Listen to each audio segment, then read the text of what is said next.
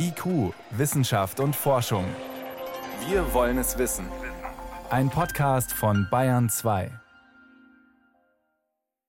Es klingt so einfach.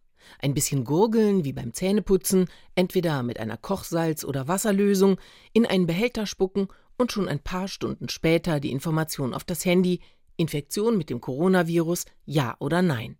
In Österreich werden solche Gurgeltests in Pilotprojekten an Schulen bereits eingesetzt, erklärt Michael Wagner, Mikrobiologe an der Universität Wien. Mit der Technik, die wir eingeführt haben, testen wir immer wieder 250 Schulen in ganz Österreich, eine repräsentative Stichprobe.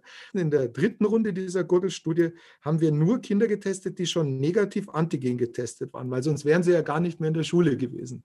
Und trotzdem waren noch 0,21 Prozent der Kinder infiziert. Wenn man das dann hochrechnet, sieht man, dass die Antigentests grob 80 Prozent der infizierten Kinder übersehen. Deshalb setzt Michael Wagner auf Gurgeltests, um zuverlässiger auf das Coronavirus zu testen und damit die Pandemie einzudämmen.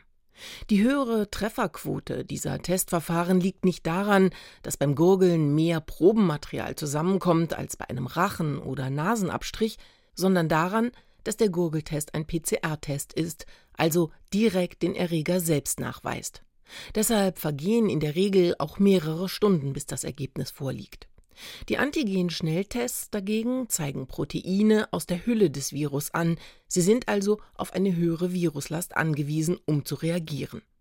Auch Christian Drosten von der Charité in Berlin macht in seinem Podcast beim NDR auf ein systematisches Problem bei den Antigen-Schnelltests aufmerksam. Sie reagieren zu spät. Der Antigentest wird erst am Tag nach Symptombeginn wirklich anschlagen. Das heißt, fünf von acht infektiösen Tagen verhindere ich mit dem Antigentest, drei von acht infektiösen Tagen werde ich übersehen. Und dieser infektiöse Patient möglicherweise mit beginnenden Gliederschmerzen, möglicherweise mit gar keinen Symptomen, läuft eben dann in dieser Veranstaltung rum und kann andere infizieren, die nicht geimpft sind. Eine jüngst veröffentlichte Metastudie des internationalen Cochrane-Netzwerks bestätigte die begrenzte Aussagekraft der herkömmlichen Antigen-Schnelltests. Bei symptomatisch Erkrankten entdecken sie durchschnittlich rund 80 Prozent der Infizierten, bei Erkrankten ohne Symptome dagegen nur knapp 60 Prozent. Deshalb arbeiten Forschende weltweit daran, die herkömmlichen Testverfahren zu verbessern. Eine neue Methode sind beispielsweise die sogenannten LAMP-Tests. Sie funktionieren ähnlich wie ein PCR-Test, brauchen aber keine komplette Laborausrüstung, erklärt Lukas Buckelmann vom Max-Planck-Institut für evolutionäre Anthropologie in Leipzig. Er hat einen solchen Test mitentwickelt. Unser Test basiert aber darauf, die RNA, also das Genom des Virus, herauszufinden. Und das ist dasselbe Prinzip wie bei den qPCR-Tests. Und ja, die schlagen normalerweise schon vorher an, bevor man wirklich infektiös ist, kann man mit diesen genombasierten Tests schon feststellen, ob eine Person positiv ist. Die Gurgelproben von bis zu 26 Menschen können bei diesem Verfahren gemeinsam untersucht werden. Eine sogenannte Pool-Lösung, die sich beispielsweise für Schulklassen anbietet. Denn der Test schlägt an, sobald eine der untersuchten Proben positiv ist. Und das in weniger als einer Stunde.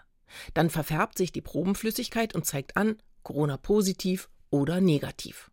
Und das ist mit vergleichsweise geringem technischen Aufwand möglich, betont Stefan Riesenberg, Hauptautor der Studie. Das Experiment an sich, wenn die Spucke, sag ich mal, versetzt wird mit dem Testreagenz, da braucht man schon einfache Laborausrüstung. Also man braucht einen Heizblock, womit man die Flüssigkeit auf um die 60 Grad, 65 Grad erhitzen kann. Und dann braucht man einen Magneten, weil wir fischen nämlich das Virus mit Mini-Magnetkügelchen aus der Flüssigkeit heraus. Und dann braucht man noch Pipetten. Dass dieses Verfahren technisch möglich ist, haben die Forschenden mit ihrer Arbeit zeigen können. Doch obwohl das Verfahren zuverlässiger ist als die herkömmlichen Antigen-Schnelltests, wird es noch kaum angewendet. Denn man benötigt dafür eine, wenn auch minimale Laborausrüstung und das Know-how, damit umzugehen. Logistisch, zumindest zur Zeit, noch eine große Herausforderung.